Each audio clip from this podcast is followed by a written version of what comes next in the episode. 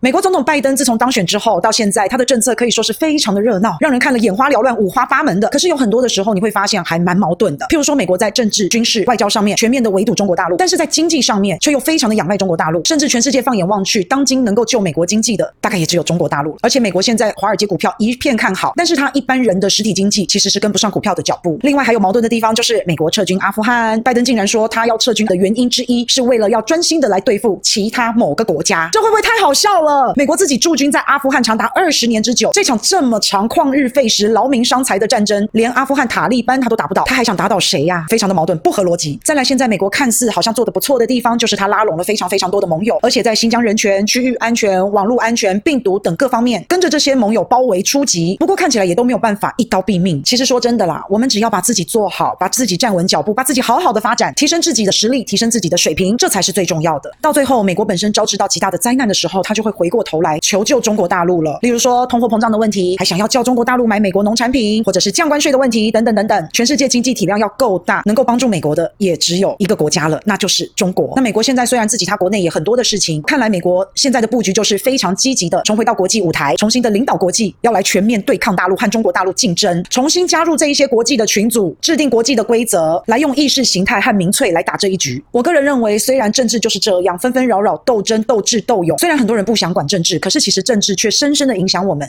打从我们出生开始，医疗体系、上学、教育制度，一直到出社会、社会福利，到老到死，其实政治都深深的影响我们。所以，其实当我们在看这些国际局势的时候，其实很多方面就是我们自己本身社会以及个人所经历、所遭遇的一个缩影。千万不要漠不关心，千万不要觉得，哎呀，他们的事情离我们很远啊，不关我们的事啊。里面这么多繁琐的细节，多么的无聊。如果抱持着这个想法，那可能国际群势对某些人来说就只是八卦，就只是看戏。但是，我觉得每一个人都要当一个有心人，要用心去看每一件事情。有心人事事洞明皆学问，所有的事情都是智慧，都是知识。不然各位去看《论语》《孟子》四书五经，它里面所举的例子，其实都是一些日常生活中所发生的小事，但是这里面都包含着大智慧。听多了，看多了这些事情，包括国际情势，可以了解真实的人生，还有现实的社会，也可以了解这些高大上的权贵企业家，他们背后的一些连结跟关联，各式各样的瞎事，可以培养我们心智的成熟、逻辑的思考、实事求是、做科学的精神，还能够保持原则、处事灵活、更周全、更更细腻一点。这些都是不能马虎的，而这些就是。平常我们看事情用心去思考，慢慢训练训练出来的。唯有我们多多用心，多多练习，心智成熟，才能够明辨真假，才能够辨是非，才能够懂道理，才能够做好一切的事情。所以，其实我们也可以看到，很多身居高位的政客，心智都极度的不成熟，非常的幼稚。例如川普，甚至是非常的偏执。所以，很多这样子的人也都迅速的走下神坛。要是我们看不清楚，拥护了像这样子的领导人，那真的不是国家的福气。所以，从我们自己开始做起，当一个有心人吧。手牵手，让我们一起努力，让我们的社会国家变得更好。